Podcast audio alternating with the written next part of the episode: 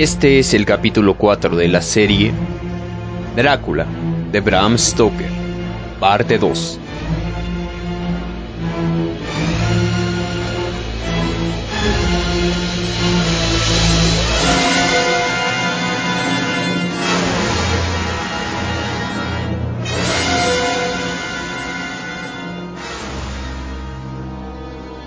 Diario de Mina Murray. Whitby, 8 de agosto. El mismo día a las 11 de la noche. Yo sí me fatigué. De no haberme prometido a mí misma llevar puntualmente este diario, no escribiría esta noche. El paseo fue delicioso. Lucy más tranquila llegó a reír alegremente al observar la curiosidad de las vacas que se acercaron a la alambrada de un prado para vernos pasar. Creo que esto sirvió para que ambas olvidásemos nuestros tristes pensamientos, para que lo olvidásemos todo. Aparte del temor que nos inspiraban las vacas, temor saludable. En la bahía, en un pequeño albergue desde donde divisábamos las rocas cubiertas de algas, nos sirvieron un té verdaderamente extraordinario.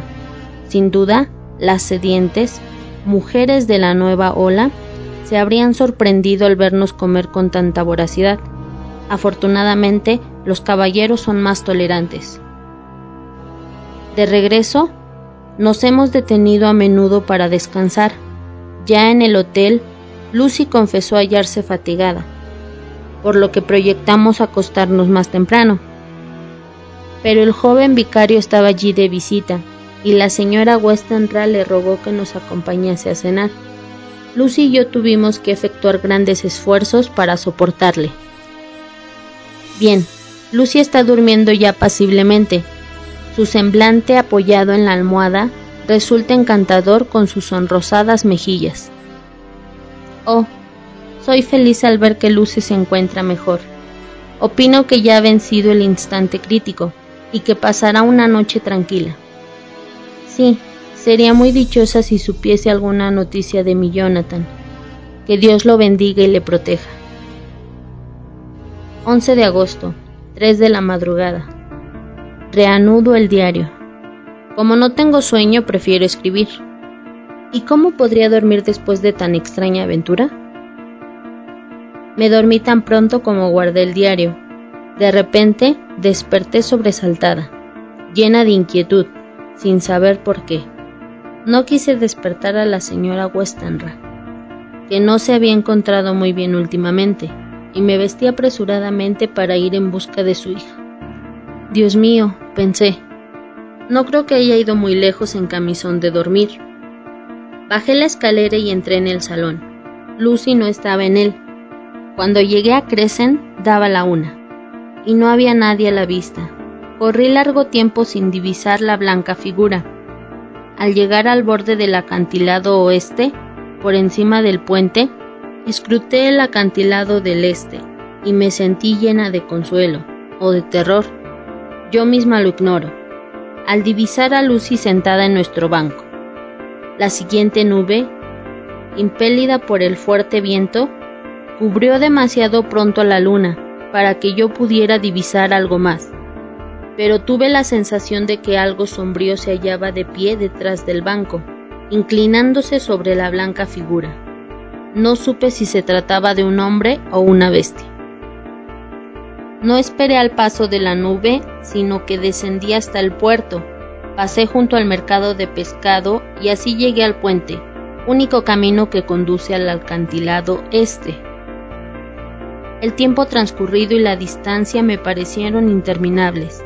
Me temblaban las piernas y me sentía cada vez más agotada, mientras subía la escalinata que lleva a la abadía. No cabía la menor duda posible. Inclinada hacia mi amiga se hallaba una silueta alta y negra. ¡Lucy! ¡Lucy! grité al momento. Entonces vi cómo se erguía un semblante sumamente pálido, con unos ojos llameantes. Lucy no me contestó. Luego corrí hasta la entrada del cementerio.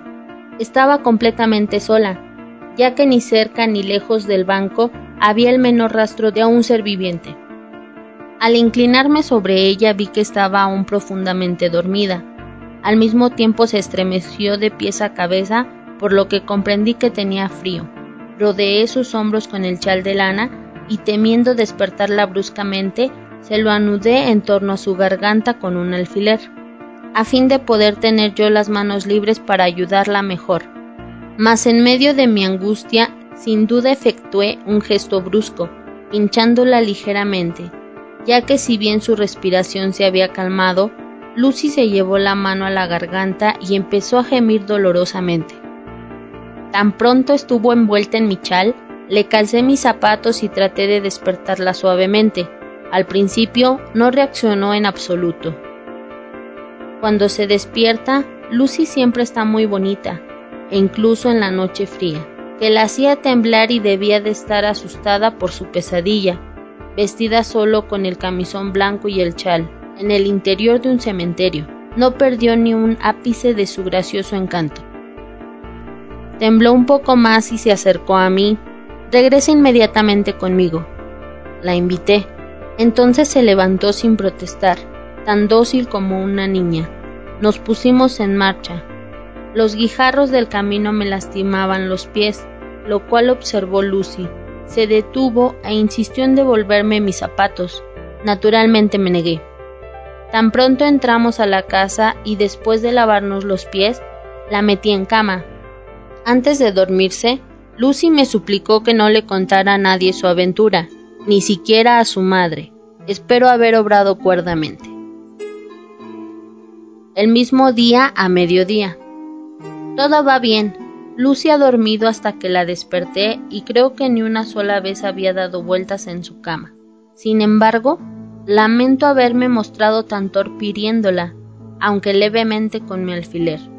Creo que se trata de algo más que un simple arañazo, ya que su garganta ha sido pinchada en dos sitios diferentes y hay una mancha de sangre en su camisón. 11 de agosto por la noche. El día ha sido excelente, buen tiempo, sol, brisa ligera. Hemos almorzado en Mulgrave Goods, a donde la señora Westenra fue por la carretera. En tanto Lucy y yo contorneábamos los acantilados, a pesar de todo, yo tenía el corazón muy oprimido, pensando en mi querido Jonathan. Necesito armarme de paciencia. 12 de agosto. Estaba equivocada. En dos ocasiones me ha despertado Lucy al intentar salir del dormitorio. Incluso en su sueño he adivinado que está irritada al encontrar la puerta cerrada, volviendo a acostarse con señales de protesta. Por fin, al despertarme esta mañana por el canto de los pájaros, me he alegrado al ver que Lucy, ya despierta también, mostraba mejor semblante aún que la víspera. Ha recobrado su alegría natural y ha venido junto a mi cama para hablarme largamente de Arthur. Por mi parte, le he contado todas las angustias que experimento a causa de Jonathan. He querido tranquilizarme y confieso que lo he logrado hasta cierto punto puesto que si la simpatía de los amigos no altera los hechos, por lo menos los hacen más soportables. 13 de agosto. Otro día apacible y por la noche me he acostado dejando la puerta cerrada y teniendo la llave en mi puño. Volví a despertarme durante la noche. Vi a Lucy dormida, pero sentada en la cama y señalando la ventana. Me levanté con cautela y descorriendo la persiana me asomé. Ante mi vista pasó y volvió a pasar un murciélago enorme describiendo amplios círculos. Al apartarme de la ventana vi a Lucy tendida de nuevo en la cama, durmiendo profundamente. No se ha movido hasta la mañana. 14 de agosto.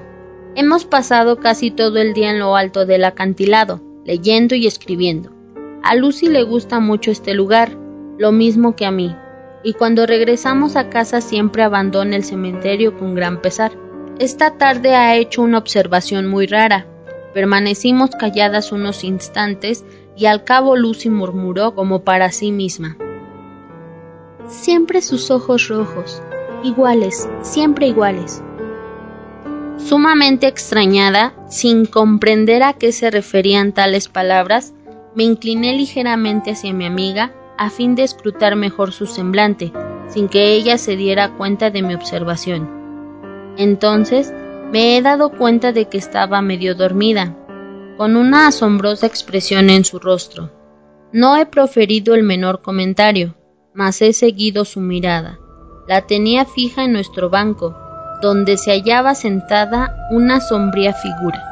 Yo misma me he visto turbada, porque en el espacio de una fracción de segundo tuve la impresión de que aquel individuo poseía en efecto unos ojos centellantes. No hemos vuelto a hablar de aquella aventura, tampoco he aludido ahora a la misma y hemos reemprendido la marcha. Después de cenar, Lucy, aquejada de un fuerte dolor de cabeza, ha subido a acostarse enseguida. Una vez estuvo dormida, he vuelto a salir, pues deseaba pasearme por los acantilados. Yo también estaba triste, lo confieso, puesto que solo pienso en Jonathan.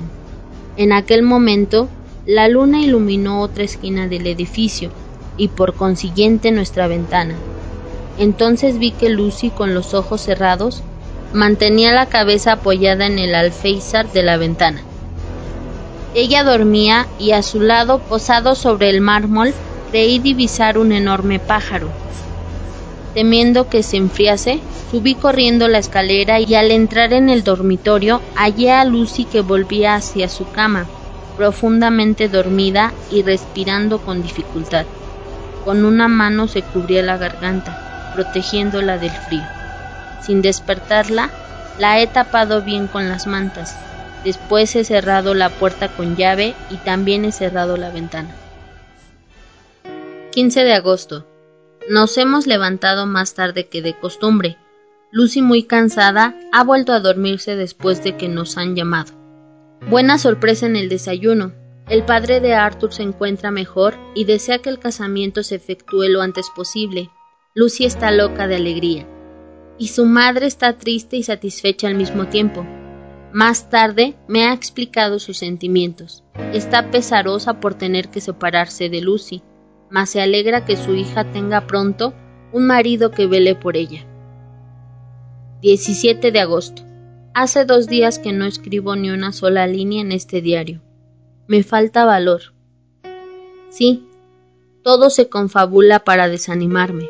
No hay noticias de Jonathan y Lucy está más débil. No entiendo nada.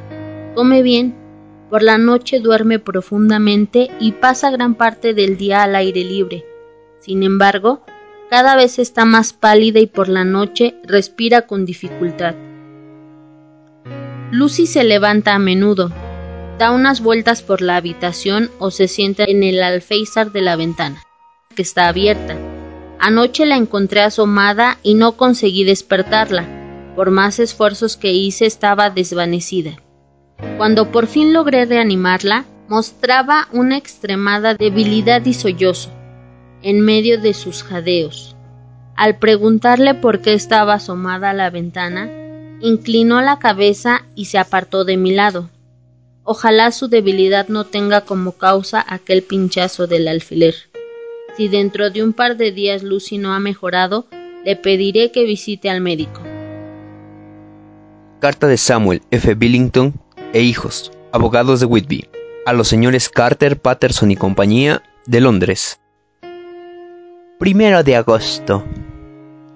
Muy señores nuestros, nos complace anunciarles la llegada de las mercancías enviadas por el ferrocarril del Gran Norte. Las mercancías serán entregadas en Carfax, Portfleet, tan pronto lleguen a la estación de King's Cross.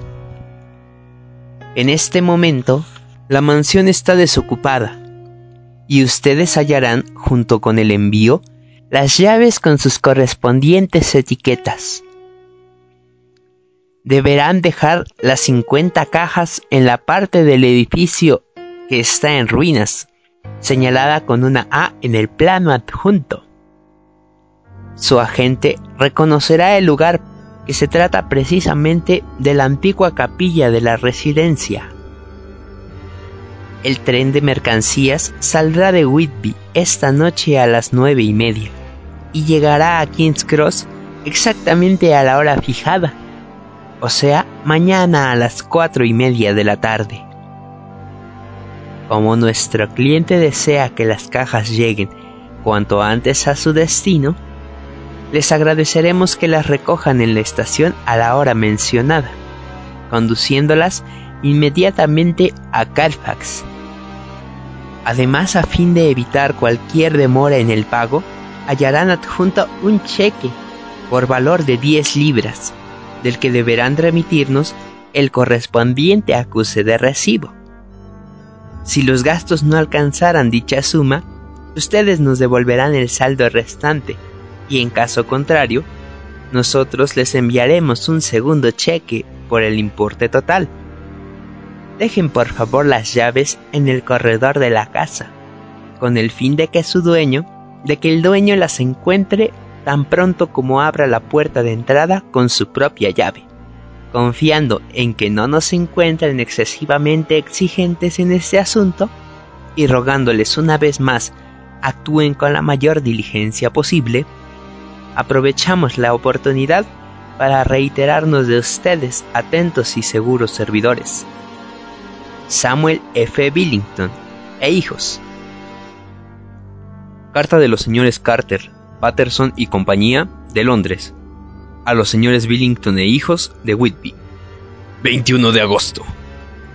Muy señores nuestros, acusamos el recibo de su cheque de 10 libras, remitiéndoles otro por el valor de una libra, 17 chelines y 9 peniques, resto sobrante de los gastos efectuados.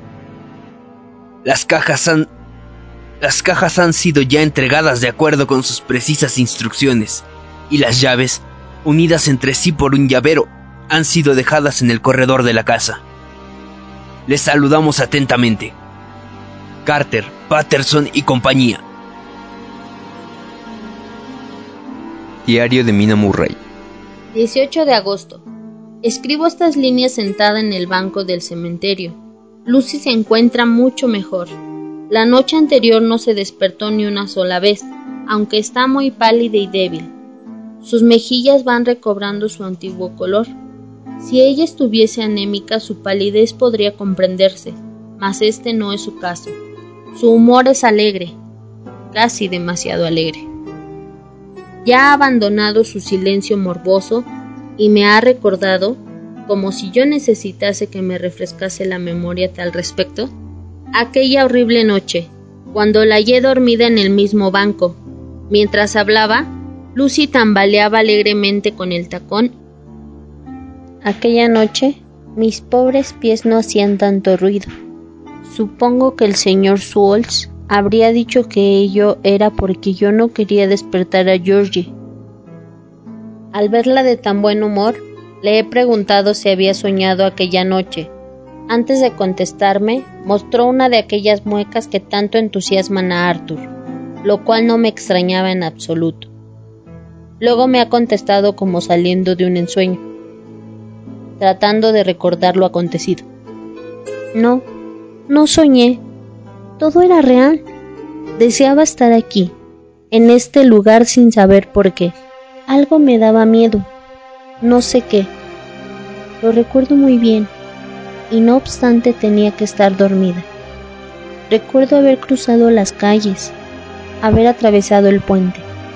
Oh, en aquel momento un pez saltó más arriba del parapeto, y me asomé para verle.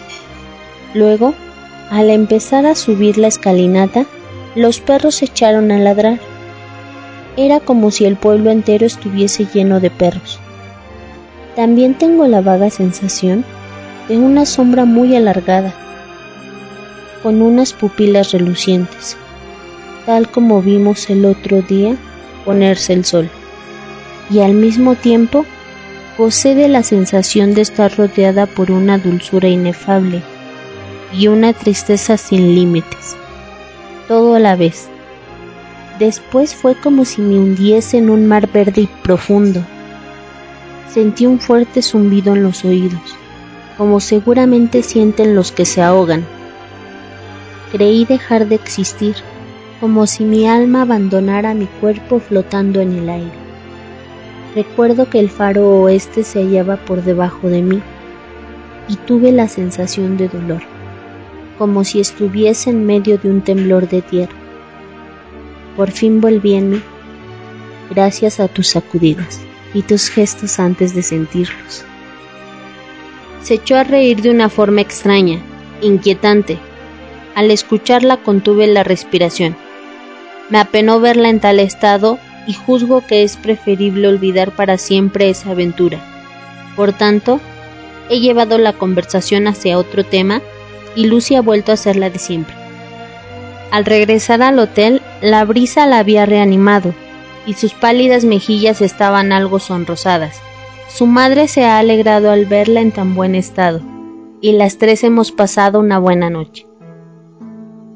19 de agosto. Qué feliz soy.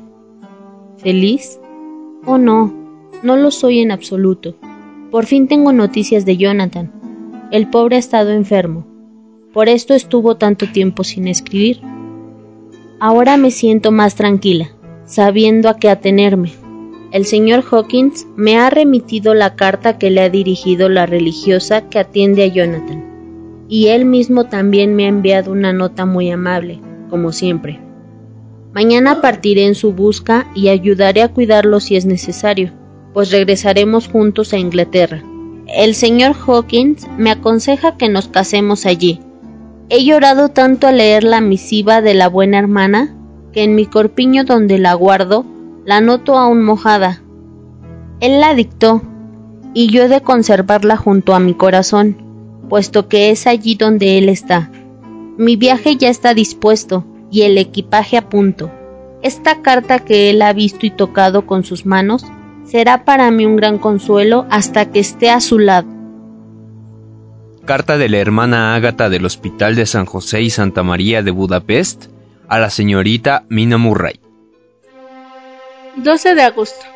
Señorita, le escribo a ruegos del señor Jonathan Harker, que no se halla con fuerzas suficientes para hacerlo él mismo. Aunque mejora mucho, gracias a Dios, a San José y a la Virgen María.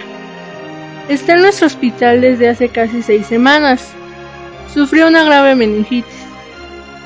Me ruega que le transmita su afecto y le comunique que por el mismo correo escribo de su parte al señor Hawkins de Exeter, informándole que lamenta su tardanza, más que su misión está completamente realizada.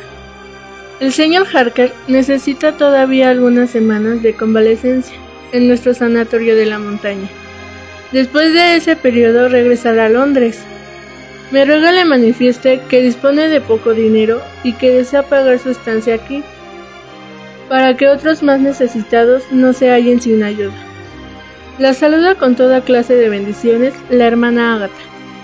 Postdata. Estando dormido mi enfermo, abro la carta para comunicarle algo más. Me ha hablado mucho de usted, afirmando que en breve la hará su esposa. Dios les bendiga a ambos. El señor Harker ha sufrido una gran impresión. En su delirio, sus desvaríos siempre eran los mismos. Hablaba de lobos, de veneno, de sangre, de fantasmas, de demonios y de otras cosas de las que no me atrevo a decir.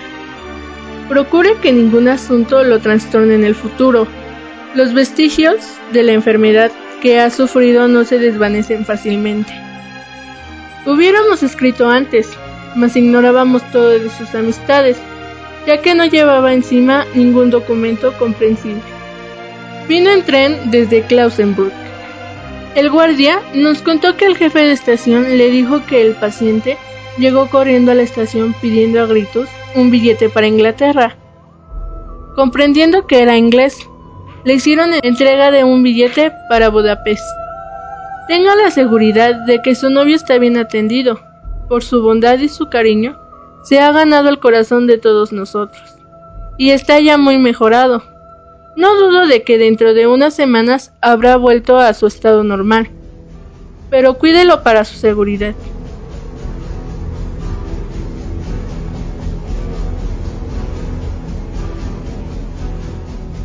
Esta fue la parte 2 del capítulo 4 de la serie Drácula de Bram Stoker. Un agradecimiento especial a Montserrat Labra por apoyarnos grabando parte de este capítulo. Recuerda regalarnos un like, suscribirte y compartirlo con tus amigos.